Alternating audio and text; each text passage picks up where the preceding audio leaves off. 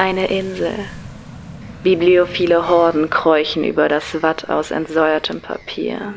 Ihre Haut ist wund von der Druckerschwärze, die sich mit jedem Meter tiefer in sie hineinschreibt, bis sie nicht einmal mehr eine Erinnerung sind. Doch sie kennen nur ein Ziel, den Ort, an dem sie Teil der Geschichte werden, das Bibliotop.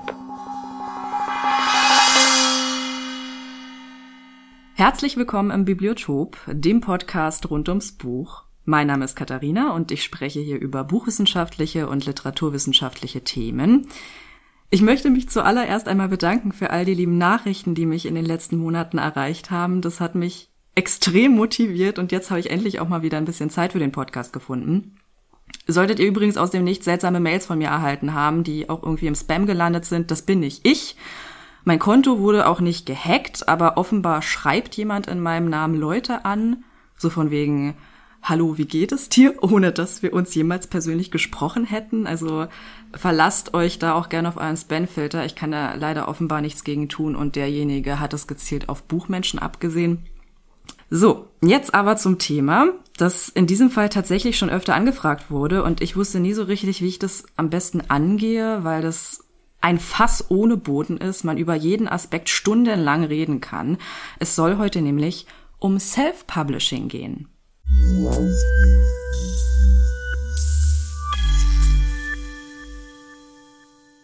Jedes Jahr erscheinen in Verlagen um die 80.000 Neuerscheinungen, davon 70.000 Erstauflagen und nochmal fast so viele im Self-Publishing in Deutschland. Tendenz letzterer eher steigend. Self-Publishing bedeutet, man geht als Autorin nicht den Weg über einen Verlag, der das Buch professionell betreut, von Anfang bis Ende, von der Rohfassung des Manuskripts oder sogar schon von der Idee bis zum Erscheinen des Buches und darüber hinaus. Das beinhaltet Textarbeit, also Lektorat, Korrektorat, dann die Herstellung, also den Buchsatz, Buchausstattung, das Cover, dann natürlich den Vertrieb, der dafür sorgt, dass die Bücher am Ende auch tatsächlich in Buchhandlungen stehen und lieferbar sind. Und natürlich Presse und Marketing. Diese ganzen Aufgaben werden im Verlag von Menschen betreut, die den ganzen Tag nichts anderes machen, Kontakte im Buchhandel, in der Presse und so weiter haben und natürlich daran interessiert sind, dass sich der Titel bestmöglichst verkauft. Natürlich spielen hier noch interne Priorisierungen eine Rolle. Was sind die Spitzentitel? Wofür wird mehr Marketingbudget zur Verfügung gestellt? Ich denke, ihr versteht, was ich damit sagen will. Auf all diese geballte Kompetenz kann man als Self-Publisherin nicht zurückgreifen. All diese Aufgaben, die ich gerade aufgezählt habe, muss man selbst erledigen, beziehungsweise kann sie eben nur zum Teil abgeben, wobei die Verantwortung, vor allem auch diese finanzielle Verantwortung, bei einem selbst liegt. Denn eine Buchveröffentlichung ist nicht gerade billig. Das Geld muss man erstmal wieder reinholen und dieses finanzielle Risiko trägt sonst der Verlag wenn man nicht gerade an einen Druckkostenzuschussverlag geraten ist.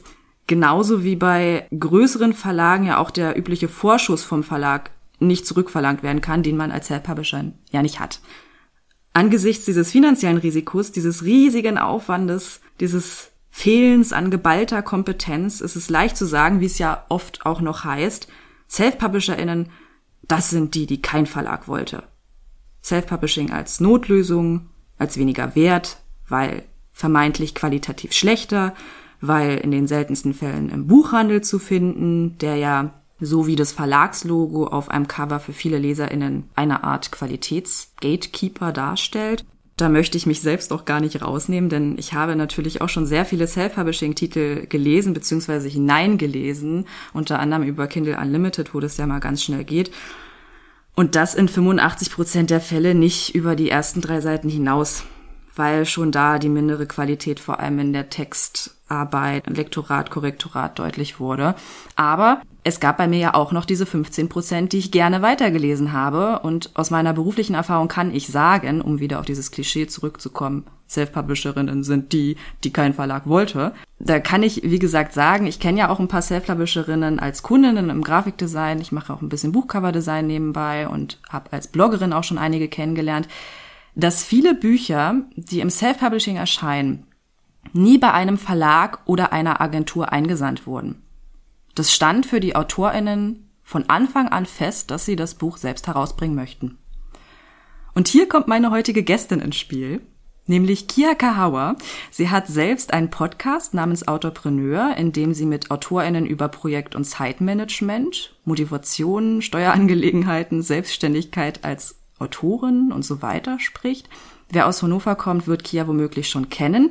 In der Kulturszene ist sie da sehr aktiv, unter anderem als Veranstalterin der Leoguna Gemeinschaftslesungen. Sie arbeitet freiberuflich als Lektorin, Korrektorin und Setzerin und gibt auf ihrer Website regelmäßig Tipps zu Steuerangelegenheiten für AutorInnen. Daraus ist dann auch das E-Book Autoren an die Steuer entstanden. Außerdem hat sie bereits vier Romane veröffentlicht, sowohl im Self-Publishing als auch im Verlag. Ihr zweites Buch Hanover's Blind war sogar für den deutschen Self-Publishing-Preis nominiert und somit kennt sie beide Seiten Self-Publishing und Verlag.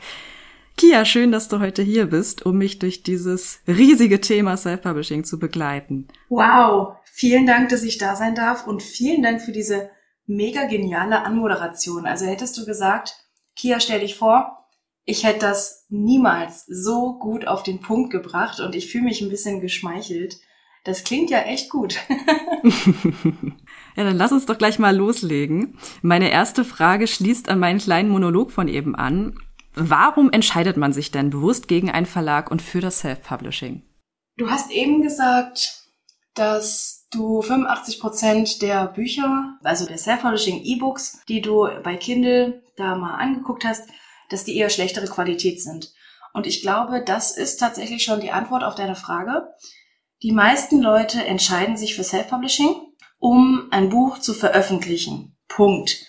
Und warum dann die Veröffentlichung das Ziel ist, das kann alles sein. Es gibt Leute, die schreiben in Anführungsstrichen nur Fanfictions oder in, in so Rollenspielforen und die wollen dann gerne einfach mal etwas in den Händen halten oder die denken sich, hm, ich könnte ja ein bisschen Geld verdienen, ich habe ja Erfahrung, so ein bisschen Übung oder es gibt Leute, die sind 15 Jahre alt und sagen sich, ich möchte ein Buch veröffentlichen, ich schnupper einfach mal da rein. Das sind dann Personen, für die ist das auch keine Buchbranche, für die ist das eine Buchszene. Das mhm. heißt, da sind vielleicht die Qualitätsstandards auch ein bisschen niedriger, einfach weil sie Spaß dran haben. Die haben ein Hobby, genauso wie jemand, der Gitarre spielt und damit jetzt nicht gleich Stadien füllen möchte, wo äh, oder oder kann, wo 20.000 Leute zuhören, der sich einfach an eine Straßenecke stellt und ein bisschen Musik spielt und dann bekommt er genug Geld für ein Essen und einen Kaffee und hat Leuten ein Lächeln aufs Gesicht gezaubert. Ich denke, das ist der in der breiten Masse am meisten vertretene Grund für Self-Publishing. Wenn wir jetzt aber von diesen 85 Prozent weggehen und eher auf die 15 Prozent gucken, die das mit einem professionellen Ansatz veröffentlichen und die sich denken, was ein Verlag kann, das kann ich auch und zwar besser und zwar authentischer. Denn ein großer Verlag, nehmen wir jetzt mal Pieper, Rowold, Fischer, das sind zwar Verlage, aber sind auch Wirtschaftsunternehmen. Und es gibt die ein oder andere negative Seite von Verlagen, die Menschen dazu bewegt, bewusst im Self-Publishing alles selbst in die Hand zu nehmen. Ganz allein, wenn wir jetzt mal in so einen typischen Verlagsvertrag gucken, natürlich hat der Verlag die Entscheidungshoheit allein über das Cover, über den Buchtitel. Das heißt, wenn man sich wirklich streitet, ich will das, nein, ich will das, zwei Fronten gegeneinander, der Verlag hat das letzte Wort. Selbstverständlich kann man da miteinander sprechen. Die meisten Verlage sind da auch super cool und wollen eben auch auf das Produkt, auf den Autor eingehen. Der Autor soll nicht unglücklich sein mit dem Buch. Aber das ist etwas, das viele Self-Publisher auch abschreckt. Und natürlich gibt's auch einen finanziellen Aspekt. Denn mitunter könnte man im Self-Publishing, man beachte den gelungenen Konjunktiv, mehr Geld verdienen an dem einzelnen Buch. An dieser Stelle unterbreche ich dich mal, denn da kann ich auf jeden Fall auch noch Zahlen beisteuern aus einer Umfrage von selfpublisherbibel.de, die die jedes Jahr machen. Zum einen zu der Preisfrage, auf die will ich später nochmal eingehen, jetzt aber erst einmal auch auf die Frage, warum entscheidet man sich bewusst für das Self-Publishing? Und da haben 2020 1900 Leute haben ungefähr teilgenommen, 66 Prozent gesagt, weil ich so die Kontrolle behalte. Also genau das, was du gerade gesagt hast. Man konnte auch mehrere Sachen antworten. 54 Prozent haben gesagt, weil ich alle Freiheiten habe. Also das schlägt in dieselbe Kerbe. Und dann haben 43 Prozent gesagt, weil es einfach ist. ja. Da sind wir wieder bei den 85 Prozent, die, die einfach mal was veröffentlichen, um zu gucken, ja, wie sieht denn das aus, wenn ich das ausdrucke und in der Hand habe oder so. Self-Publishing, wenn man es professionell betreiben möchte, das kann ich schon mal vorwegnehmen. Das ist alles andere als einfach. Ja. Dann haben noch 26 Prozent gesagt, weil ich keinen Verlag gefunden habe. Also doch relativ wenig. Zumal die meisten wahrscheinlich sich noch nicht mal an eine Agentur gewandt, sondern unverlangt ein Manuskript eingesandt haben werden.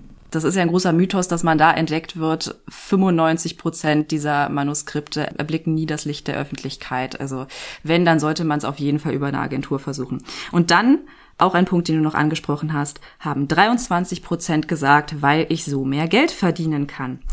Ja, und ich würde jetzt ganz gerne nochmal auf die größeren Punkte näher eingehen, einmal auf diese Kontrolle und volle Freiheit, die ja, wie du auch schon gesagt hast, ne, sich auf die Ausstattung, auf das Cover, den Titel und natürlich auch so ein bisschen auf diese Positionierung, die innerhalb vom Verlag natürlich gemacht wird, welches Marketingbudget bekommt welcher Titel, ähm, sich bezieht. Und du hast es gerade auch schon angesprochen.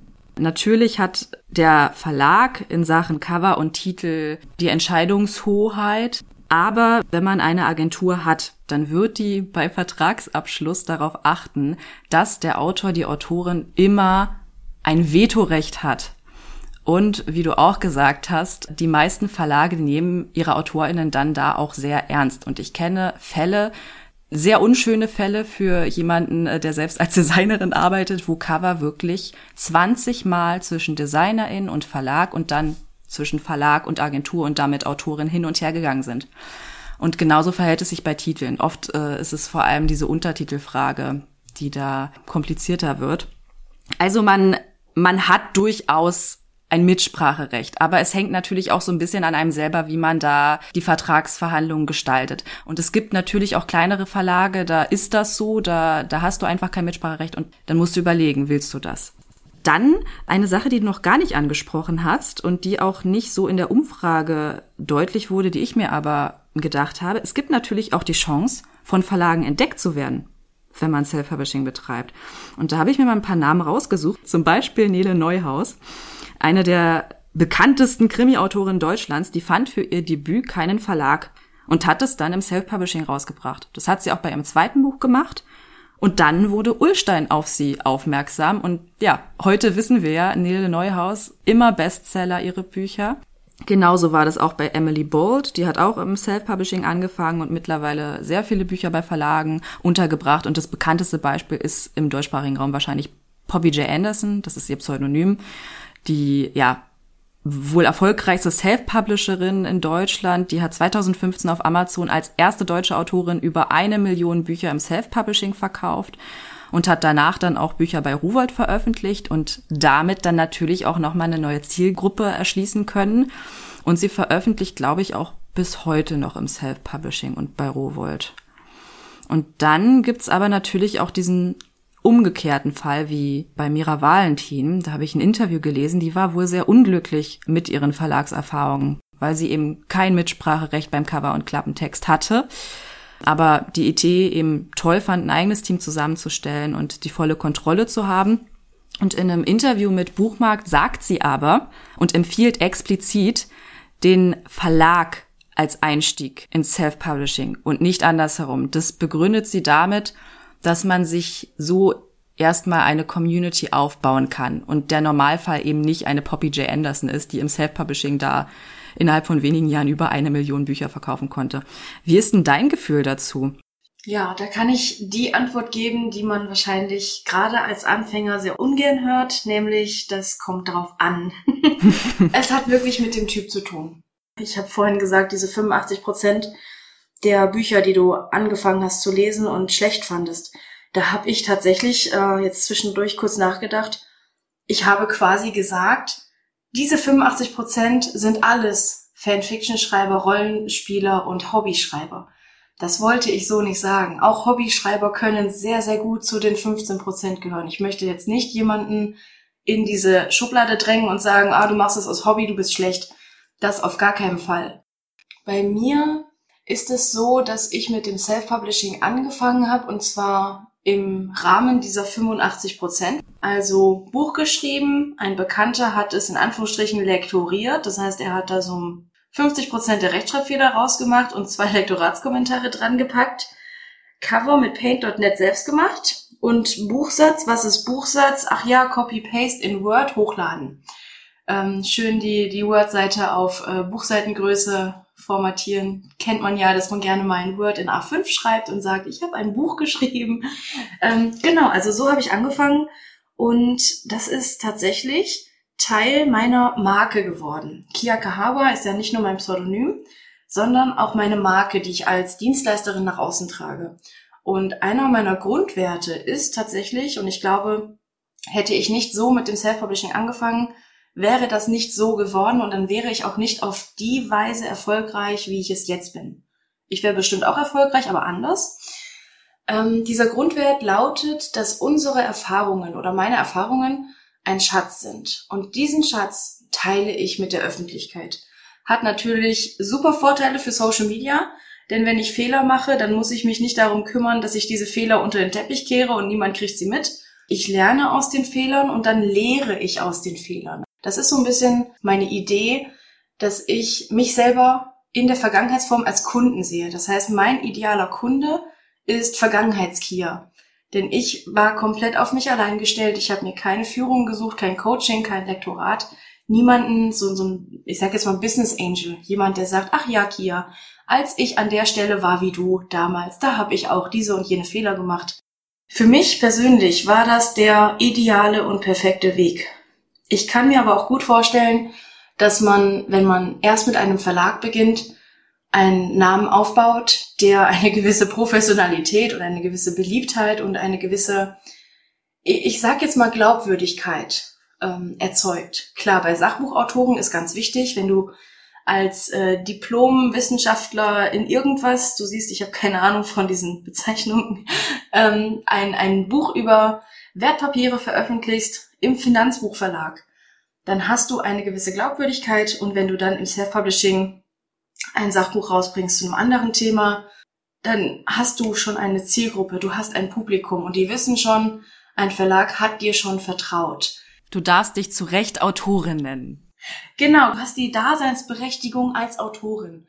Wenn du diesen Stempel hast, Verlagsveröffentlichung, Daseinsberechtigung als Autorin, dann kannst du im Self-Publishing veröffentlichen und hast bereits ein Publikum.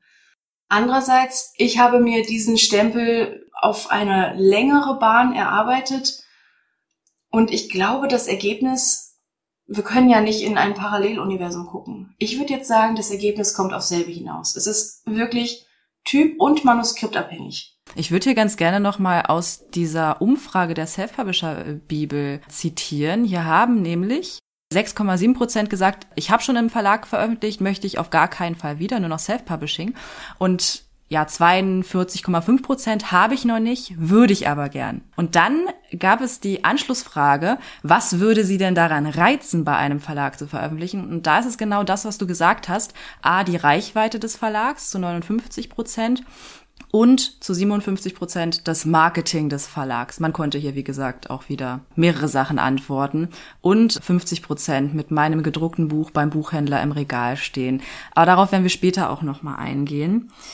Ich würde hier ganz gerne direkt auf diesen besseren Verdienst, dieses große Argument, das du ja auch schon genannt hast, nochmal näher eingehen wollen. Immer wieder taucht der Vorwurf auf, Verlagsautorinnen würden A zu wenig verdienen. Das stimmt. B, weil der gierige Verlag sich das Geld in die eigenen Taschen steckt und die armen AutorInnen ausnimmt. Das stimmt so nicht. Und es ist mir auch ein inneres Bedürfnis, darüber aufzuklären, denn viele Leute, ich bekomme das oft mit, glauben den Quatsch, den sie da reden, aus reinem Unwissen darüber, wie Buchkalkulation funktionieren. Denn, kleiner Spoiler, der Gewinn, den ein Verlag mit einem Buch macht, bewegt sich im Cent-Bereich und das auch nur, wenn das so läuft wie gehofft. Buchkalkulation ist ein sehr komplexes Thema, das von sehr vielen Faktoren abhängt und das man auch nicht verallgemeinern kann. Natürlich hat ein großes Verlagshaus aufgrund der Menge an Büchern, die es produziert, ganz andere Auslieferungskosten pro Buch als ein kleiner Verlag. Und genauso wird man für eine 30.000er Auflage bei der Druckerei pro Buch wesentlich weniger bezahlen als bei einer 500er Auflage. Was die aber, große wie kleine Verlage gemeinsam haben, ist, dass das, was am Ende als Gewinn rauskommt, in 95 Prozent der Fälle niemanden reich macht. Wer viel Geld verdienen möchte, der sucht sich eine andere Branche. Auch wenn die Prozentsätze, die ich jetzt gleich nenne, wie gesagt, nicht verallgemeinerbar sind, zeichnen sie am Ende doch ein recht realistisches Bild davon ab, in welchen Größenordnungen wir uns hier bewegen. Und ich kann euch sogar ein konkretes Beispiel nennen, denn Woland und Quist haben auf ihrer Website eine Beispielkalkulation aufgeführt, genau aus den Gründen, die ich gerade genannt habe. Es geht hier um eine Klappenbroschur, 2500er Auflage, also relativ klein, und die kostet 14,90 Euro im Laden. So, wir rechnen das jetzt mal theoretisch durch. Als erstes sehen wir mal die 7% Mehrwertsteuer ab, die auf ein Buch anfallen. Dann haben wir 13,93 Euro übrig. Als nächstes kommt der Buchhandelsrabatt, den sehr viele vergessen. Denn natürlich müssen Buchhandlungen ja auch noch was daran verdienen. Der liegt zwischen 30 und 50 Prozent, wobei 50 Prozent sehr, sehr viel ist und natürlich von Ketten wie Thalia, Hugendube und Co. eingefordert werden kann und auch wird. Hier gibt's äh, einige sehr interessante Hintergrundgeschichten, wo Verlage sich auch mal geweigert haben, diese Prozente zu zahlen und dann ja aus dem Sortiment sozusagen gefallen sind und dann ein paar Monate später auf einmal doch wieder auftauchten, weil sie extreme Umsatzeinbußen hatten. Aber dazu Näheres an einer anderen Stelle. Dann gibt's natürlich auch noch die Barsortimente, die bekommen teilweise sogar noch mehr als 50 Prozent, weil die einen Teil ihres Rabattes ja wiederum an Buchhandlungen abgeben müssen.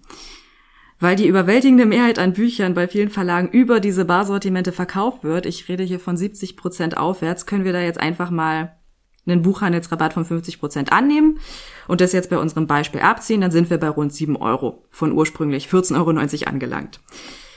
Dann gibt es natürlich noch Vertriebskosten für Vertreterinnen, Auslieferung und so weiter. Das ist hier sehr variabel. Wohland und Quist haben da 1,39 Euro für veranschlagt. Dann will natürlich auch noch die Autorin bezahlt werden. Da ist so ein typischer Prozentsatz vom Netto-Ladenpreis 10 Prozent bei einem Hardcover.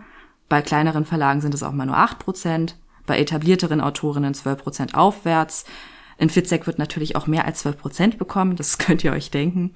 Und wenn wir dann in eine andere Ausgabe gehen, in Richtung Taschenbuch, da ist es dann auch noch mal niedriger insgesamt, der Prozentsatz. Und es gibt natürlich auch noch die Varianten mit Auflagenstaffelungen, wo dann vom ersten bis fünftausendsten Exemplar man 8 Prozent bekommt, dann von fünftausendsten bis zehntausendsten Exemplar 9 Prozent und so weiter. Wobei hier eben die Krux ist, dass man diese 5000 Exemplare erst einmal erreichen muss. Bei unserer Klappenbroschur gehen wir jetzt mal von 9% aus. Das sind dann 1,25 Euro pro Buch für die Autorin. Und wir sind in unserer Rechnung jetzt bei 4,32 Euro angelangt. Aber mit den Kosten noch lange nicht am Ende. Ja, das, das Buch wurde noch nicht gedruckt, ne? Genau, genau. Du hast es erkannt, Kier. Denn für die Herstellung von der Klappenbroschur fallen ja auch nochmal Kosten an, also die Umschlaggestaltung, den Satz, den Druck. Dafür veranschlagt Woland und Quist ja 2,29 Euro. Die Druckkosten sind, wie gesagt, sehr, sehr abhängig von der Auflage und von den Veredelungen. Also hat man da jetzt noch Relieflack, UV-Lack, hat man da einen Farbschnitt und so weiter dabei. Dann gibt es noch Kosten für das Lektorat, Korrektorat. Das ist so ein typischer Gemeinkostenposten, der ne, nicht bei jedem Verlag dann in dieser Buchkalkulation für ein konkretes Buch auftaucht. Sie haben es jetzt gemacht und das mit 24 Cent berechnet der Hintergrund ist, weshalb das auf einen Gemeinkostenposten ist, dass es natürlich schwer ist, Arbeitszeit auf ein konkretes Buch runterzurechnen. Dann zieht Wohlan und Quist noch 20 Cent für Werbung pauschal ab. Und wir sind jetzt bei unserem Buch für 14,90 Euro Nadenpreis bei einem Saldo von 1,59 Euro angelangt. Und auch das kann man ja noch nicht als Gewinn bezeichnen, denn es gibt ja auch noch Gemeinkosten, Miete, Strom, Personal, hier war das Lektorat, wie gesagt, schon aufgeführt.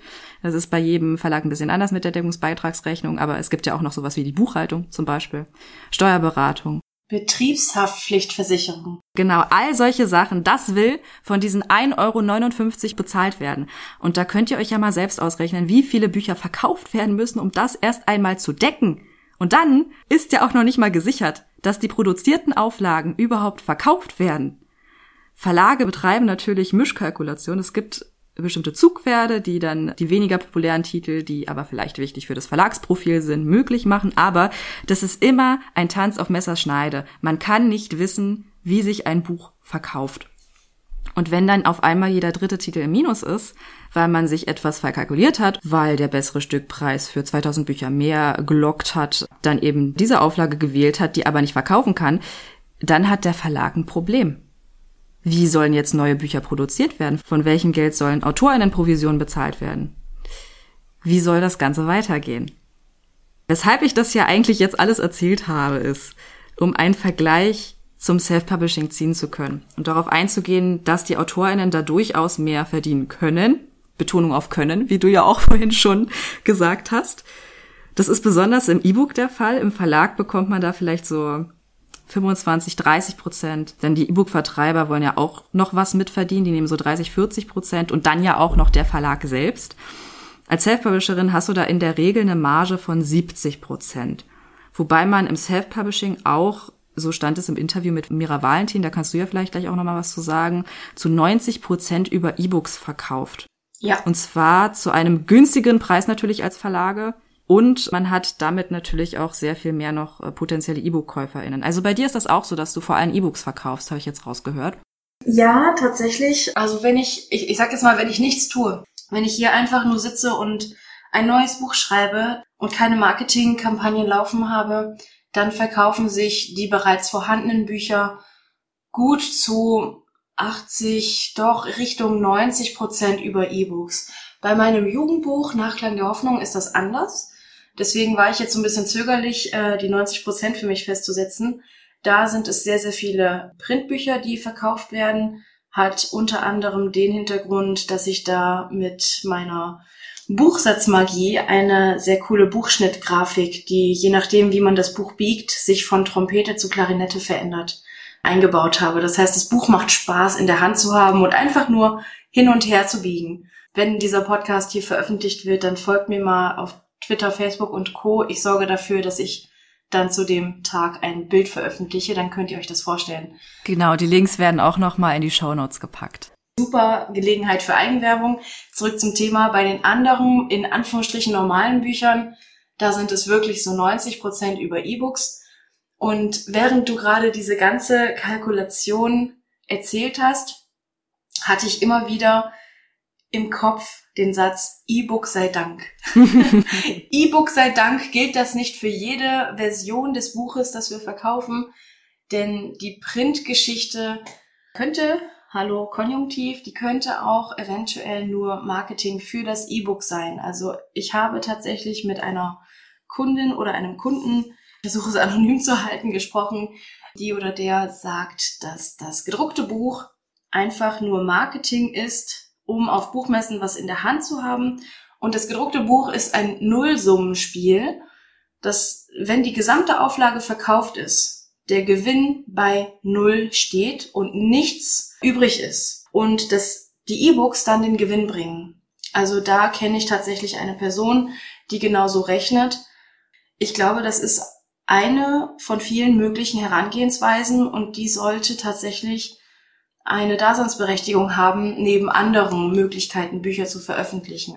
Gerade wenn sich Print nicht so gut verkauft, dass man über diese 2500 Bücher, die Wohland und Quist jetzt für diese Beispielrechnung herangezogen haben, wenn man darüber nicht hinausgeht. Ne? Also klar, 30.000 Bücher verkaufen ist was ganz anderes, aber in diesen Auflagen bis ja, 500 bis 5000 Büchern, da kann das sein. Denn wenn wir jetzt mal rechnen, du hattest ja 1,59 Euro, hattest du gesagt, dass die überbleiben, in Anführungsstrichen überbleiben, ne? also davon kommt dann Personal, Miete, Krankenversicherung, Steuern und so ein Späßchen. Wenn wir das mal mit den 2500 Büchern verrechnen, dann kommen wir auf eine Summe von 3975 Euro. Und zeig mir mal bitte einen Verlag mit angestellten Personal und mit Räumlichkeiten, die irgendwie zu bezahlen sind, der mit einem Umsatz von 3.900, also mit einem Innenumsatz von 3.975 Euro einen Monat über die Runden kommt. Und ein Buch ist keine Arbeit von einem Monat. Da hängt ein halbes bis ganzes Jahr dran. Klar, ein Verlag veröffentlicht mehrere Bücher. Durch die Menge kann man dann was rausmachen. Aber allein durch dieses Print, mit diesen 2500 Büchern, wenn die restlos ausverkauft werden, innerhalb eines Monats, glaube ich nicht, dass Wohland und Quist von diesem Buch einen Monat überhaupt die Kosten decken kann. Deswegen E-Book sei Dank. Man hat die Herstellungskosten nicht, aber es gibt natürlich eine Reihe an fixen Kosten, die man trotzdem hat, wenn man es eben professionell angehen möchte. Ne? Lektorat und sowas, das fällt trotzdem an, aber im Grunde hast du auf jeden Fall recht. Beim E-Book fallen da natürlich einige Kosten weg. Und was mir auch gerade noch eingefallen ist, wenn man Self-Publisherin ist, dann ist man ja wahrscheinlich auch nicht bei einer Agentur, die ja bei Verlagsautorinnen auch nochmal 15 bis 20 Prozent von den AutorInnen Honoraren haben möchte. Also da fällt ja für die Autorin dann auch nochmal was weg. Ich würde jetzt auch gerne nochmal weiter auf diese Kostenfrage eingehen, denn natürlich wir haben es jetzt festgestellt, wenn man vor allem von E-Books lebt als Self-Publisherin, da kann man deutlich mehr verdienen als als Verlagsautorin. Dafür gibt man dann aber in der Regel auch ja, seine Chance auf einen Platz im Buchhandelsregal auf. Da kommt man um einen Verlagsvertrag in den allermeisten Fällen nicht herum. Die Buchhandlungen haben mit den Verlagen schon genug zu sichten. Ich habe da am Anfang ja 80.000 Neuerscheinungen schon erwähnt. Äh, da werden sie sich nicht die Mühe machen, sich nochmal durch diese undurchsichtige Self-Publishing-Landschaft zu quälen, wo sie nicht wissen, welche sind jetzt diese professionellen Self-Publisherinnen, welche diese äh, Hobby-Self-Publisherinnen, nenne ich es jetzt mal, es fehlt eben an einer Möglichkeit für den Buchhandel da, sich ja leichter einen Überblick zu verschaffen. Ein Anhaltspunkt können auf jeden Fall Preise sein. Es gibt ja den Self-Publishing-Preis, für den du ja auch nominiert warst. Dazu hat Mira Valentin in dem Interview, das ich hier schon öfter zitiert habe, gesagt, dass ihr Rheinauftakt Nordblut der für den Self-Publishing Buchpreis 2020, für den Krefelder Preis für fantastische Literatur 2020 und den Scouts Award 2021 nominiert war, nicht in Buchhandlungen zu finden ist. Du, Kia, warst ja auch zum Self-Publishing Preis nominiert. Hast du da irgendwelche Auswirkungen gespürt? Oh ja, ich will die Decius-Geschichte erzählen. Hau raus. In Hannover gibt, na Mensch, jetzt werde ich traurig gab es einen Decius, der wurde von Thalia aufgekauft. Und als ich da nominiert wurde, die erste Auswirkung, die ich sofort gemerkt habe, war natürlich eine E-Mail in meinem Postfach. So läuft das heutzutage. Beziehungsweise ich habe es über WhatsApp erfahren. Eine Autorenkollegin, Caroline Sommer, die hat mich angerufen und gesagt, herzlichen Glückwunsch, bla bla bla. Und ich so, hä, wozu denn? Und dann habe ich das über sie erst erfahren, bevor ich meine E-Mails äh, angeguckt habe. Was dann ziemlich schnell darauf folgte, waren so Sticker und wir hatten Gummibärchen, also, also Sticker, die ich aus Buch kleben kann, mit zum Self-Publishing-Preis nominiert. Mhm. Und Lesezeichen, die auch zum Thema waren. Und dann habe ich gesagt, ja, was soll ich mit dem Kram? Und die erste Idee, die ich hatte, ich gehe in Buchhandlungen hier vor Ort und sage denen, hallo, guck mal, ich bin Autorin, das ist mein Buch, hier ist der Sticker drauf, du kriegst Gummibärchen, leg das doch mal in dein Regal. Dann bin ich da auch wirklich total mutig losgegangen und habe das in zwei Buchhandlungen genau so gemacht. Die waren dann auch sehr glücklich, haben mir was abgenommen, die haben da mit mir so einen Vertrag gemacht. Also muss man sich jetzt nicht vorstellen, dass man da wie einen Verlagsvertrag zugeschickt kriegt. Das war eher so, ich gehe mal kurz ins Büro, nehme mir ein A4-Papier und schreibe das kurz rauf. Also dieses Kommissionspapier quasi. Und in der dritten Buchhandlung, das war der Decius, der hat zwei Eingänge. Und ich bin ganz bewusst in der hinteren, also in der oberen, in dem Eingang reingegangen, weil ich dann den längsten Weg zur Kasse habe. Damit ich dann auf dem Weg zur Kasse vielleicht schon mal gucken kann, ist hier ein Mitarbeiter, den ich anquatschen kann und fragen kann, wer ist denn zuständig, mit wem kann ich denn sprechen. Und da war niemand und ich bin dann diese kleine Treppe runtergegangen und da, wo die Self-Publisher liegen, beziehungsweise auch diese äh, Regionalkrimis, kennt man ja Mord am Strand, Mord in Hannover, Mord in Garbsen. Da lag dann mein Buch. Und das war wirklich, ich, ich hatte ja gerade erst die E-Mail gekriegt, plus den Weg, den es gebraucht hat, dass die Post mir diese Gummibärchen und Lesezeichen schickt. Also das waren drei oder vier Tage. Und dann liegt da mein Buch und ich krieg Gänsehaut. So, so, ich, ich bin dann total neben mir und ich sehe das an und denk mir so, gar nichts. Ohne Witz, ich habe gar nichts gedacht. Ich habe einfach nur dieses Buch gesehen. Du Natürlich warst total unter Schock. Ich war total unter Schock, denn ich wollte jetzt gerade meine unternehmerische, strategische Fähigkeit einsetzen, um mich durchzuboxen und Leute, ihr müsst jetzt mein Buch in, ne, es geht ja im Buch auch über Hannover und ich wohne in Hannover, die Buchhandlung ist in Hannover, ne? Ich hatte 100 Millionen Argumente und mich komplett auf das Gespräch vorbereitet, warum die dieses Buch da hinlegen müssen. Ne, also ich war wirklich kampfbereit. Dann gehe ich da hin und der, der Feind hat schon aufgegeben, wenn, wir jetzt, wenn wir jetzt in dieser Metapher bleiben wollen. Ähm, das war wirklich der Wahnsinn. Und dann habe ich den einfach nur noch die, die Aufkleber gebracht. Dann haben wir die schön auf die Bücher geklebt. Und die Gummibärchen habe ich da abgegeben und äh, Lesezeichen. Und dann haben die tatsächlich aufgrund dessen, dass ich da hingegangen bin, mein Buch auch noch hervorgehoben. Die haben dann Platz gemacht im Regal die haben andere Bücher eher ins Regal sortiert. Meins war dann so Cover voran, das lag dann da mhm. und daneben dann noch so ein, so ein Schildchen, oh, guck mal, nominiert, wir kennen die Autorin so in der Richtung. Und das war wirklich der Wahnsinn, denn eigentlich, wenn mein Buch in einer Buchhandlung liegt, dann ist das für mich ein großer Schritt und ich mache Werbung damit, dass ich es in diese Buchhandlung geschafft habe. Aber das war das allererste Mal in meinem Leben, und bisher tatsächlich auch das einzige Mal, muss ich gestehen, dass die Buchhandlung Werbung damit gemacht hat, dass sie mich kennt. Und ich habe, ganz ehrlich, ich habe mich so prominent gefühlt.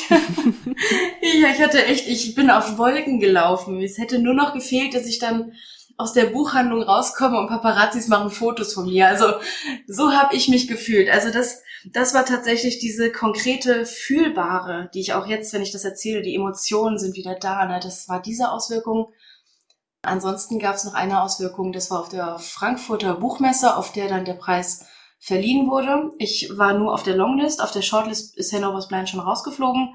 Und ich wurde auf der Frankfurter Buchmesse von jemandem erkannt, den ich nicht kenne, auch nicht von Twitter. Und das war auch so eine Auswirkung. Und klar, die Verkäufe sind ein bisschen hochgegangen, aber ich bin jetzt weder reich geworden, noch würde ich sagen, im Jahresdurchschnitt hat sich das mehr als fünf bis sieben Prozent erhöht. Also das war ganz gering. Und ansonsten war es das eigentlich mit den Auswirkungen. Also die Hauptauswirkung ist jetzt bis heute, dass ich mich damit ein bisschen brüsten kann. So, hey, guck mal, ich war damals nominiert und jetzt hast du mich ja auch so vorgestellt am Anfang. Und das war's halt. Also, wenn man hohe Erwartungen hat, dann ist es sehr ernüchternd. Aber wenn man so wie ich diesen mega Schlüsselmoment hat, dann war es einfach ein Meilenstein. Also insgesamt zeichnet sich schon äh, so ein äh, eher desinteressiertes Bild vom Buchhandel gegenüber Self-Publishing ab, wobei es eben solche tollen Ausnahmen wie deine Buchhandlungsgeschichte gibt. Und äh, die beweist ja vor allem auch, dass es sich durchaus lohnt, mal durch Buchhandlungen zu marschieren und den Leuten sein Buch auf Kommission anzubieten. Das kenne ich auch so von einem Hugendubel hier um die Ecke oder einem Thalia auch wo sie regionale AutorInnen auch noch auf einem speziellen Tisch platzieren und dann sind da eben auch viele Self-Publishing-Titel drunter. Also auch bei großen Ketten kann man es mal wagen. Ich habe in einem Interview gelesen, dass Mira Valentin, die auch im Self-Publishing sehr viel rausbringt, ich hatte gerade Nordblut oder, Moment, ich muss mal kurz zurückbleiben, dann heißt es so, ich hatte gerade Nordblut angesprochen, dass ihre Reihe Enyador in großen Buchhandlungen jetzt auch schon oft vertreten ist. Man muss aber auch dazu sagen, dass diese Reihe exorbitante Verkaufszahlen hatte im Self-Publishing. 300.000 Mal als E-Book verkauft, 25.000 Mal im Taschenbuch, 30.000 Mal als Hörbuch. Selbst dann, sagt sie, ist das jetzt hin und wieder mal in größeren Buchhandlungen der Fall, dass die da vertreten ist. Und das ist ja wirklich ein sehr krasser Gegensatz ja. zwischen den Verkaufszahlen und der Nachfrage und der Reaktion des Buchhandels darauf. Ne? Also es ist durchaus eine verpasste Chance für den Buchhandel und auch ein Desinteresse deutlich spürbar. Und ich würde von diesem Beispiel auch ganz gerne nochmal auf die Umfrage zurückgehen, wo wir jetzt von Zahlen geredet haben. Denn es gab in dieser Self-Publishing-Umfrage die Frage, wie hoch sind Ihre monatlichen Einnahmen aus selbst veröffentlichten Büchern? Was würdest du denn sagen, was 50 Prozent da geantwortet haben? 50 Prozent der Leute mhm. monatliche Einnahmen, äh, nicht um, Außenumsatz, sondern das, was als Tantieme ausgezahlt wird vom Distributor. Genau. Ähm, boah, unter 100 Euro. Sogar noch weniger, unter 50 Euro. Oh Gott, oh Gott, ihr Arm. Es tut mir so leid. Und dann haben 15 Prozent noch geantwortet bis 100 Euro. Also wir sind jetzt bei bis 100 Euro insgesamt bei 65 Prozent. Dann haben 4 Prozent geantwortet 500 bis 1000 Euro. Mhm. 4% auch nochmal 1000 bis 2000 Euro. Und darüber verwäscht es sich dann so in diesen 1%-Bereich, außer bei über 7500 Euro. Da sind es dann nochmal 3% von diesen 1900 Leuten, die an dieser Umfrage teilgenommen haben. Also die große Mehrheit verdient sehr, sehr wenig im Monat vom Self-Publishing und wenige dafür viel. Ja. Und das deutet auch ein bisschen äh, schon auf dieses Fazit von der Umfrage und auch dein Fazit vom Anfang hin, dass es so grundsätzlich zwei Gruppen von Self-PublisherInnen gibt. Die, die das professioneller angehen und die, die das eher als Hobby betreiben und da tendenziell auch weniger Geld in die Veröffentlichung stecken. Das hat die Umfrage tatsächlich auch aufgedeckt. Denn auf die Frage, wie viel Geld wird denn für die Veröffentlichung im Schnitt ausgegeben, lag der Mittelwert bei 877 Euro pro Buch. Und das reicht noch nicht mal, um Lektorat richtig zu bezahlen. Je nachdem. Bei einem Kinderbuch mit, Ja. weiß ich nicht, ein Kinderbuch mit zehn Doppelseiten, da reicht das. 22 Prozent hatten dann noch geantwortet, 100 bis 300 Euro geben sie aus. Und aber immerhin 23 Prozent geben mehr als 1500 Euro aus. Und das sind ja schon eher Kosten für so ein Lektorat, für ein, ja, 300 Seiten Buch. Wobei das durchschnittliche Einkommen dieser Autorinnen, die mindestens 1500 Euro für eine Veröffentlichung ausgeben, bei rund 2800 Euro lag. Also deutlich über dem Durchschnitt. Wir erinnern uns, 50 Prozent verdienen weniger als 50 Euro im Monat. Und daraus kann man sicherlich schlussfolgern, dass tendenziell diejenigen, die professionell Self-Publishing betreiben, sich mindestens ein Lektorat leisten. Und wer sich ein Lektorat leistet hat, eine größere Chance auf einen ordentlichen Monatsverdienst. Du, Kia, arbeitest ja auch als Lektorin und Korrektorin. Korrektorat ist die formale Seite. Hier geht's rein um Rechtschreibung, Grammatik, Interpunktion und so weiter. Das Lektorat beschäftigt sich dann tatsächlich mit dem Inhalt des Textes, mit Stil, Einheitlichkeit, Anschlussfehlern, aber auch mit der Überprüfung von Fakten. Stimmt das, was da steht überhaupt? Ist der Brunnen fünf Meter breit? Gab es das Restaurant 1908 überhaupt schon? Schafft man die Strecke von A nach B überhaupt in dieser Zeit? Ist es realistisch? Solche Sachen. Im Sachbuch werden dann noch Persönlichkeitsrecht, Zitatrecht und so weiter relevant. Je nach Fachrichtung unterscheidet sich hier der Schwerpunkt und je nach LektorInnen werden dann natürlich auch unterschiedliche Dienste angeboten. Dieser Faktencheck zum Beispiel nimmt oft eher eine geringere Rolle ein. Und eine Lektorin in einem Verlag hat natürlich auch nochmal eine ganze Reihe anderer Aufgaben als die, die ich jetzt genannt habe. Da geht's ja oft auch eher in Richtung Projektmanagement mittlerweile. Kia, was sind denn so typische Fehler, die dir im Lektorat und Korrektorat begegnen? Ich musste jetzt gerade, während du das gesagt hast, an Morten König denken mit seinem Buch Perlen im Haar. Das habe ich lektoriert und es gab da so eine Sache. Es gab da so einen Vogelkäfig auf der Rückbank eines Autos. Das ist so eine Roadtrip-Geschichte. Und in diesem Käfig war ein Vogel und der hat sich laut Autor im originalen Manuskript auf eine bestimmte Weise verhalten. Ich habe zwei Papageien. Ich hatte davor schon Vögel. Mein, mein Lebensinhalt außerhalb von Büchern besteht aus Vögeln, also mit Federn, Flatter. Ähm, und mich hat das extrem gestört. Es war der falsche Vogel. Und so wie er sich verhalten hat, war das eine Verhaltensauffälligkeit, das war eine Störung. Das waren, ohne Witz, es waren zwei, drei Sätze oder zwei, drei Zeilen im gedruckten Buch später. Hm. Und es war so falsch, weil er natürlich ein Autor ist und es geht um die Geschichte. Er hat jetzt nicht Ornithologie studiert, um diese zwei Sätze da reinzuschreiben. Und das hätte mich als Leserin so sehr gestört, dass ich garantiert, wenn es eine Fünf-Sterne-Bewertung gewesen wäre, einen Stern abgezogen hätte wegen dieser zwei Zeilen. Also ich glaube, was du gerade gesagt hast, diese, ist der Brunnen fünf Meter breit, schaffen wir diese Route in dieser Zeit? Das ist wirklich einer der wichtigsten und auch am häufigsten vorkommenden Fehler, denn jeder Mensch hat so seine gewissen Spezialitäten. Du hast mich ja auch vorgestellt als so so ein bisschen eine Steuertante, ne, dass ich so ein bisschen, äh, ich sage immer, ich habe eine Superkraft, ich kann paragraphisch, ich übersetze Steuergesetze bei Autoren an die Steuer. Und ich hatte jetzt auch mal im Lektorat jemanden, da da ist jemand gestorben. Und dann ging es darum, ja, hm, kein Geld für die Beerdigung. Ich bin als Lektorin völlig ausgerastet, habe gesagt, ja, die Beerdigung, die wird aus dem Nachlass finanziert und das kennst du nicht, die Grundlagen des Erbrechts und sowieso. Und ähm, da gibt's dann notfalls gibt's dann auch diese und jene Möglichkeit und äh, wenn wenn sich kein Erbe findet, dann erbt automatisch die Stadt. Und solche Sachen sind meiner Meinung nach nicht Aufgabengebiet des Autors, denn der Autor soll natürlich eine schlüssige Geschichte schreiben. Der soll auch ein bisschen, was heißt ein bisschen, der soll gut Recherche machen. Der muss sich jetzt aber nicht mit, keine Ahnung, Paragraph 14 Erbschaftssteuergesetz auseinandersetzen oder äh, Ornithologie im, im vierten Semester studieren, um zu wissen, was da eine Verhaltensauffälligkeit ist. Das ist also tatsächlich der häufigste Fehler und der Fehler, der gewisse Menschen, es, es muss ja auch nur ein Leser sein, ein Leser, der so ist wie ich, ein Leser, dessen Leben aus Vögeln besteht, der findet dann diesen winzigen Fehler und zerreißt das ganze Buch. Der Autor ist zu dumm zum Recherchieren, bla bla bla, schlechte Rezensionen, schlechte Nachrichten. Ähm, das ist tatsächlich der markanteste Fehler und auch der Fehler, den ich darauf zurückführen würde, wie du sagst, Bücher mit Lektorat verkaufen sich besser. Denn diese Bücher kriegen nicht diese Totschlagrezensionen. Denn wenn ich bei einem Buch lese, der hat keine Ahnung von Vögeln und deren Verhalten und das ist völlig falsch und ein Kanarienvogel kann nicht sprechen, dann denke ich auch, ja gut, äh, der hat keine Ahnung von, von gar nichts, der hat nicht recherchiert, der hat nachlässig geschrieben, das Buch ist nichts für mich, da werden ja auch andere Fehler bei sein. Genau. Also das sind so die markantesten Fehler mit den markantesten Auswirkungen, die eben auch am, am unverschuldetsten sind vom Autor. Denn man meint es ja nicht böse. das auf jeden Fall nicht. Ansonsten gibt es natürlich viele was jetzt eher häufiger vorkommt und auch von Leserinnen und Lesern eher auch verziehen wird, sind Kontinuitätsfehler und Anschlussfehler.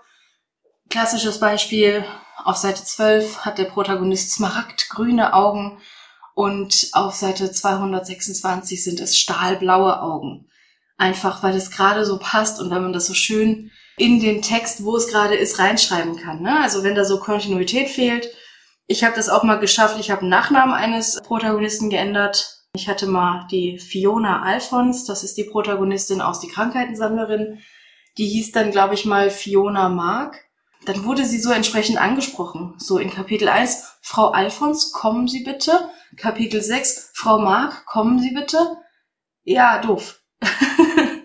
also das ist wirklich so das, das häufigste oder eben auch so eine persönliche Wortwiederholungsaffinität. Bei mir war es die Hand. Ich habe die Krankheitensammlerin in so ein Online-Tool eingegeben. Da wertet eine künstliche Intelligenz das Buch aus und gibt dir auch wieder, welche Wörter außer ist, sein, er, sie, es am häufigsten vorkommen. Und die Krankheitensammlerin war laut dieser KI ein Buch über Hände. Denn wenn ich eine Rohfassung schreibe, dann deutest du mit der Hand in die Richtung. Du kratzt dich mit der Hand am Kopf. Ja. Weißt du, alles, egal was ist, mit der Hand. Das musste ich immer extra schreiben. Und das sind so Sachen, du merkst es nicht als Autor oder Autorin. Ein Lektor merkt das. Du hast jetzt gesagt, dass ein Lektorat auf jeden Fall davor bewahren kann, wütende Rezensionen zu lesen, beziehungsweise ich habe sogar im Verlag auch schon mitbekommen, dass ein Leser ein Buch an den Verlag zurückgeschickt hat mit ganz vielen Post-its drin und Markierungen, was daran alles falsch ist und schlecht ist. Ach cool. und äh, insofern muss man da hinzufügen, ein gutes Lektorat kann davor bewahren. Und da meine Anschlussfrage, was würdest du denn sagen? Wie findet man denn oder woran erkennt man denn eine gute Lektorin? Die gute Lektorin oder der gute Lektor tritt vor allem im Internet ein bisschen nischenartig oder transparent auf. Das heißt, wenn da jemand kommt und sagt, hallo, ich bin Lektor, ich lektoriere, Doppelpunkt. Kinderbücher, Ratgeber über Finanzwesen, Fantasy, Krimi, Science Fiction, Bilderbücher für Kinder, Doktorarbeiten, Masterarbeiten, dein Werbeflyer, bla bla bla. Das ist nicht seriös. Also ich beantworte die Frage erstmal mit dem, woran erkennt man einen schlechten Lektor? Jemand, der alles lektoriert. Denn ich persönlich habe in meinem Leben zwei Krimis gelesen. Wenn ich jetzt einen Krimi lektoriere, dann gebe ich meine persönliche Lesermeinung ab und pushe die durch meine Sprache ein bisschen auf, dass es professionell klingt, ist aber absoluter Bullshit. Denn ein Lektorat befasst sich nicht nur damit, ja, kann ich das Buch lesen, ist es schlüssig, ist die Sprache in Ordnung, ist der Stil in Ordnung, sondern eben auch diesem Marktaspekt. Wird das Buch im Vergleich zu allen anderen Krimis auf dem Markt bestehen können. Ist das ein außergewöhnlicher Krimi? Ist das ein Krimi wie alle anderen? Ist das für die breite Masse? Ist das ein Nischentitel? Kann ich nicht sagen. Ich habe zwei Krimis in meinem Leben gelesen. Wenn ich Science Fiction lektoriere, kann ich dir das genau sagen, denn ich lese und kaufe alles, was es an Science Fiction gibt, was nicht, was jetzt nicht äh, Sternenkriege ist. Also wenn wenn Raumschiffe gegeneinander kämpfen, das ist eher nicht mein Genre. Ich sag mal immer Science Fiction, die nicht abhebt. Also Science Fiction, die auf dem Boden bleibt. Mhm. Keine Space Operas. Genau, das ist wirklich mein Spezialgebiet. Ich lese tatsächlich auch inzwischen relativ viel, ähm, was auch im Weltall stattfindet. Und ich interessiere mich auch für physikalische Gegebenheiten, für Astronomie und so weiter. Da kann ich einfach lektorieren. Aber würde ich jetzt sagen, hi, ich lektoriere deinen Krimi oder ich lektoriere deinen Fantasy-Roman über ein Drachenkrieger im Mittelalter-Fantasy-Setting, das wäre nicht ehrlich. Also daran erkennt man erstmal einen schlechten Lektor. Ganz, ganz klar. Das ist tatsächlich Auftragshascherei. Einfach so, hallo, ich habe Kapazitäten, ich habe Zeit, ich mache das. Bitte, bitte, bitte, gib mir doch dein Geld. Ich brauche dringend einen Auftrag. Und das ist natürlich aus Sicht des Lektors ein Teufelskreis. Und tatsächlich hat das dann auch mit der Preisgestaltung zu tun. Es gibt kein Lektorat für einen Euro pro Normseite. Das gibt es nicht. Das ist kein Lektorat, das ist ein Testlesen, vielleicht ein Testlesen von einer Person mit einer gewissen Berufserfahrung oder so, aber das ist Hobby. Von einem Euro pro Seite kann niemand ein, eine professionelle Dienstleistung anbieten. Punkt. Ich weiß, ich mache mich da bei gewissen Personen sehr unbeliebt, aber ich habe das miterlebt. Ich habe auch die negativen Auswirkungen eines 1-Euro-Lektorats erlebt. Und ich habe auch meine eigenen Preise fair kalkuliert. Also fair, F-A-I-R, nicht fair. und ähm, ja, in meinem Unternehmen arbeiten bisher mehrere Lektoren und ich. Und deswegen kann ich viele Genres abdecken. Allerdings nur, weil wir mehrere Personen sind. Eine Person kann nicht alle Genres abdecken. Also das ist wirklich so das, das allerwichtigste Kriterium, um einen guten Lektor zu finden. Ansonsten, um auf deine Frage zurückzukommen und jetzt hier nicht zu wenden, ein guter Lektor, eine gute Lektorin bietet ein Probelektorat an. Natürlich darf sie oder er sich das bezahlen lassen. Zehn Seiten, 20 Seiten. Ich sage immer, wir haben einen Pauschalpreis und ich lektoriere oder wir lektorieren dann so viel, bis klar ist, wie wir lektorieren. Denn ein Probelektorat ist ja auch so ein bisschen mein, mein Verkaufsprodukt, mein Verkaufsgespräch. Ich zeige dir anhand des Probelektorats die Qualität meiner Arbeit, die, das Niveau meiner Kommentare und die Aspekte, auf die ich achte. Genau, und da könnte man auch, wenn man das Probelektorat macht, als Autor oder Autorin vielleicht ganz bewusst fiese Fehler einbauen. Vielleicht wirklich ganz plakativ die smaragdgrünen Augen, die stahlblauen Augen auf die ersten fünf bis zehn Seiten packen und dann mal gucken. Das sind auf jeden Fall schon mal sehr, sehr gute Tipps. Eine Aufgabe, die LektorInnen im Verlag ja typischerweise zukommt, ist es, den Klappentext zu erstellen, weil sie über eine notwendige Distanz zum Text verfügen und natürlich auch am besten einschätzen können, wie man den Titel am besten auf dem Markt platziert. In diesem Zuge betreuen sie dann auch oft das Coverdesign. Und das ist auch ein Tipp für Self-PublisherInnen, den du mir im Vorgespräch schon verraten hast. Lasst doch mal eure LektorInnen das Briefing fürs Coverdesign erstellen. Was sind denn deine vielleicht auch persönlichen Erfahrungen in Bezug auf den Entstehungsprozess eines Covers? Wenn ich ein Vorgespräch mit einem Kunden führe und der möchte ein Lektorat haben, dann erkläre ich den Kundinnen und Kunden, was ein Lektorat bei uns bedeutet auch mit diesem Briefing mhm. fürs Coverdesign oder auch ein Briefing für einen Buchsatz. Denn ein Buchsatz kann auch sehr künstlerisch sein, wenn man jetzt nicht den Standard Fließtext versus Überschrift Buchsatz hat, sondern ein bisschen was Kreatives, Extravagantes haben will. Da gehen wir nachher nochmal drauf ein. Genau, ich, meine Erfahrung ist damit, ich habe das Gefühl, ich bin in so einer Marktführungsposition. Ich weiß nicht, also die Leute sind immer total geflasht. Wow, das bietet ihr an, da bin ich ja noch nie drauf gekommen und voll die gute Idee. Ähm, ich bin begeistert. Also ich, ich löse damit wirklich Kundenbegeisterung aus. Ich finde aber, und deswegen kann ich das ja auch so öffentlich sagen, dass wir das machen und dass, dass das für mich eine sehr ertragreiche ähm, Position in meinen Angeboten ist. Ich finde, das sollte Standard sein. Denn der Lektor oder die Lektorin ist eben in dem Marktsegment drin, in dem, in dem Genre-Teil des Marktes, hat mega viel Ahnung und kennt das Buch inhaltlich. Bei einem Korrektor erwarte ich nicht, dass die Person das Buch inhaltlich kennt. Der Korrektor soll ja sehr maschinell nur auf Wörter gucken und der Lektor guckt auf das Buch, auf die Geschichte, auf alles.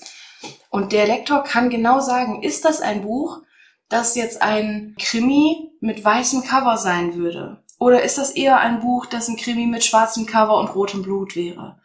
Also werden wir jetzt marketingtechnisch aus der Masse raustreten, weil die Geschichte auch aus der Masse heraustritt und das Besondere hat? Oder graben wir die breite Masse ab, was auch überhaupt nicht verkehrt ist, und reihen wir uns einfach ein?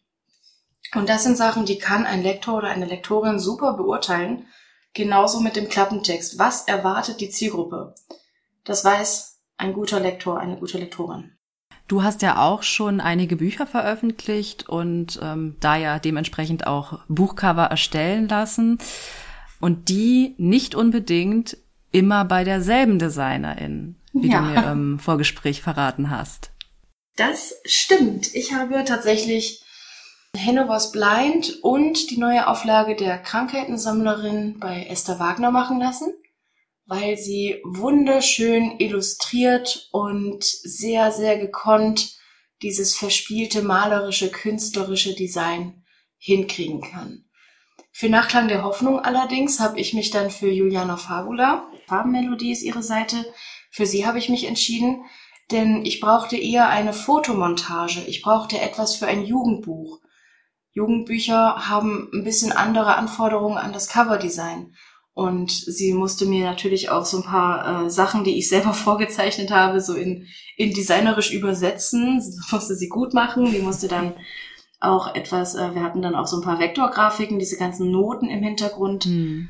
Und die, die konzeptionelle Gestaltung, die war voll umfänglicher, vollflächiger und eben mit Fotomontage. Und da gibt es überhaupt keinen Stress, gar nichts. Ich habe dann einfach gesagt, ja, Juliana ist die richtige für dieses Buch, weil sie das anbietet. Es sind ja auch zwei unterschiedliche Berufsbilder, Illustratorin und Grafikdesignerin, ne? Also genau. Genau, das, ich will jetzt nicht sagen, dass Juliana nicht illustrieren kann. Ich weiß es nicht, vielleicht kann sie das auch, aber das sind so verschiedene Aspekte. Und zum Beispiel Hannovers Blind und die Krankheitensammlerin und Nachklang der Hoffnung, das sind meine drei Self-Publishing-Bücher. Die sind auch alle, die, die haben so diesen, diesen gewissen Kia-Anteil, dieses gewisse Weiche von der Kia, die, die ihr Innerstes nach außen kehrt und einen Teil von sich selbst in die Bücher gibt.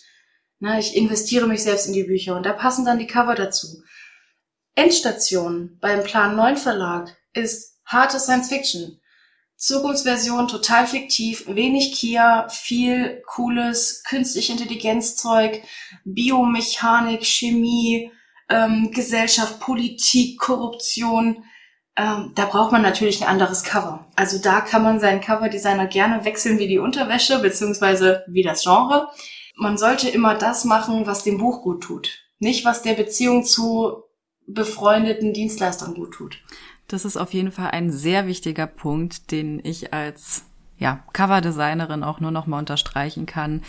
Es gibt natürlich auch für uns DesignerInnen bestimmte Genres, die wir lieber machen und welche, die wir weniger gerne machen, wo wir uns weniger sicher fühlen.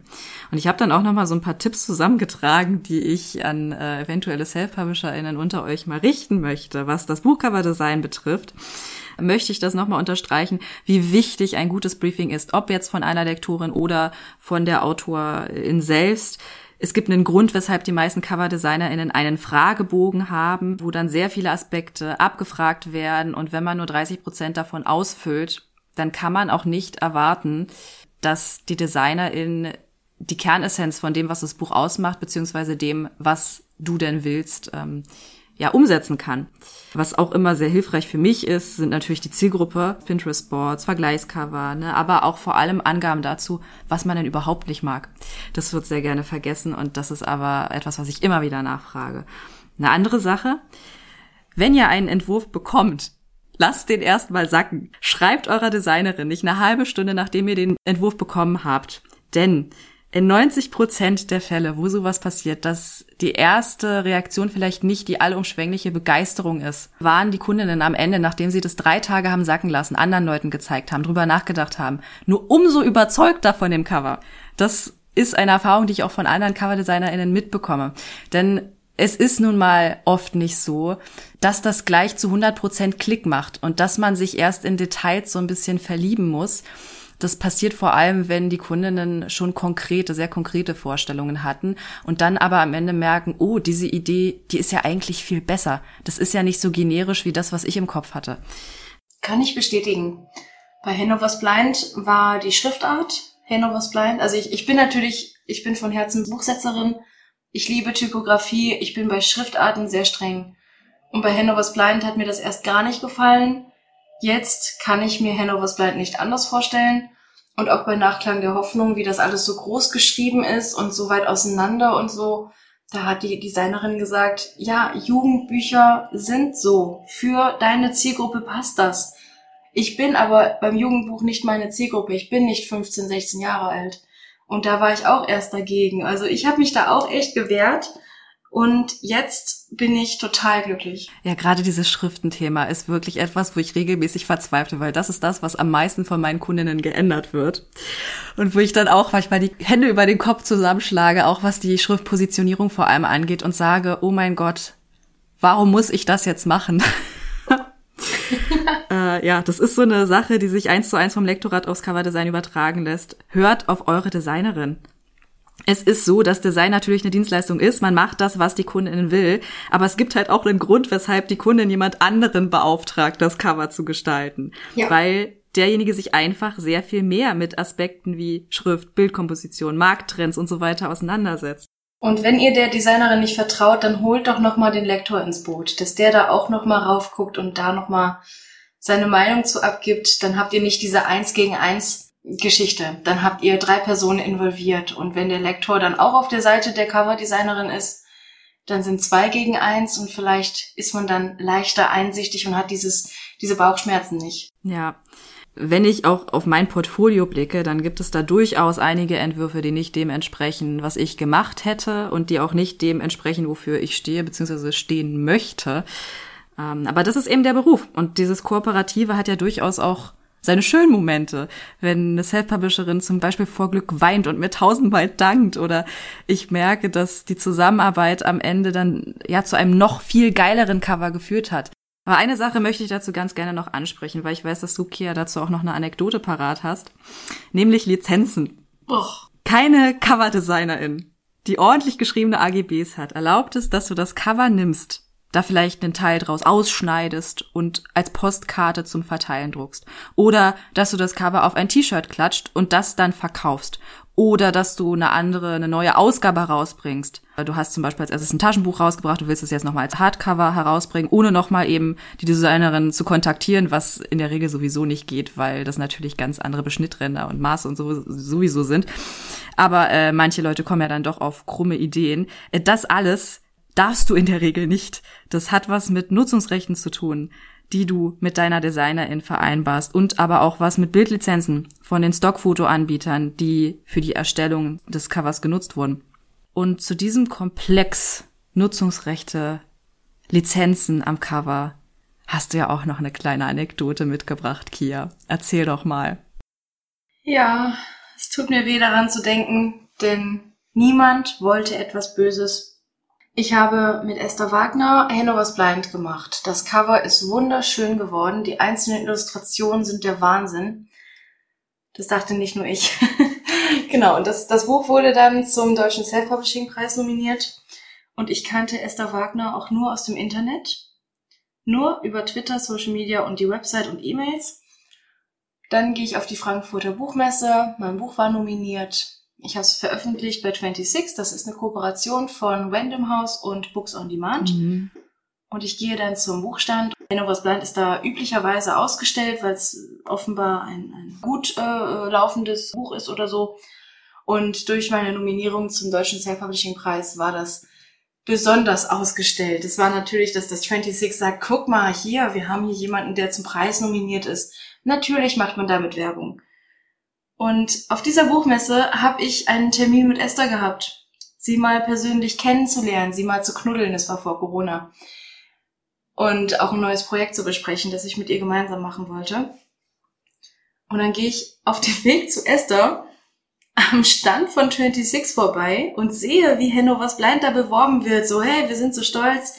Und da liegen Lesezeichen zu Hannovers Blind. Ich habe mir eins mitgenommen, das habe ich bis heute noch. Das werde ich auch niemals irgendwem zeigen oder so. Ich werde das auch niemals aus der Hand geben. Das ist für mich so einfach meine Erinnerung.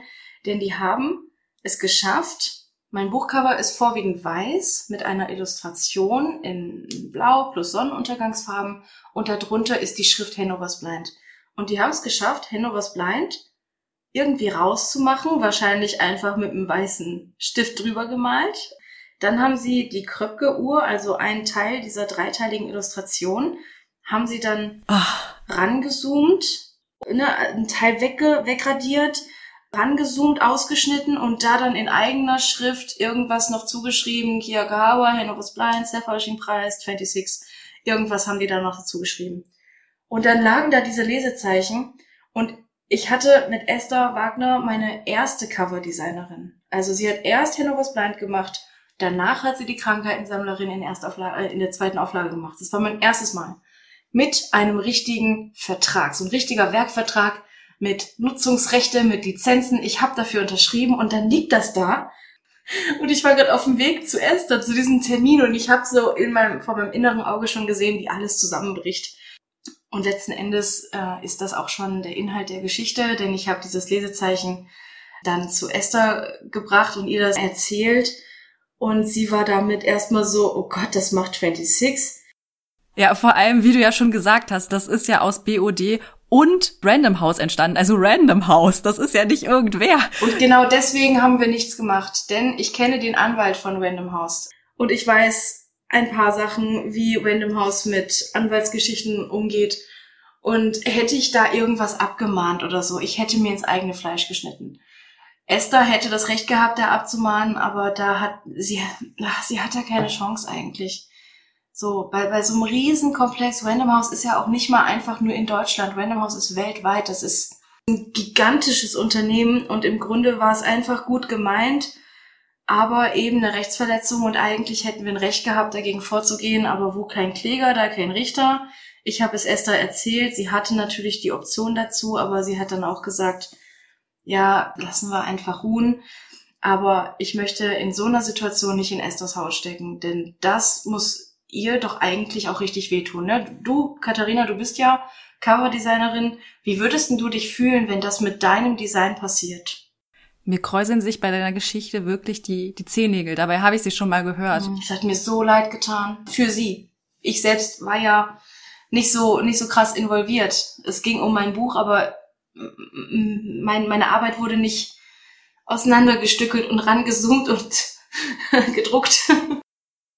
Ihr Lieben, an dieser Stelle mache ich einen Cut. Kia und ich haben über drei Stunden miteinander geredet und trotz des ordentlichen Herunterkürzens ist die Folge über zwei Stunden lang geworden. Darum habe ich sie in zwei Teile geteilt.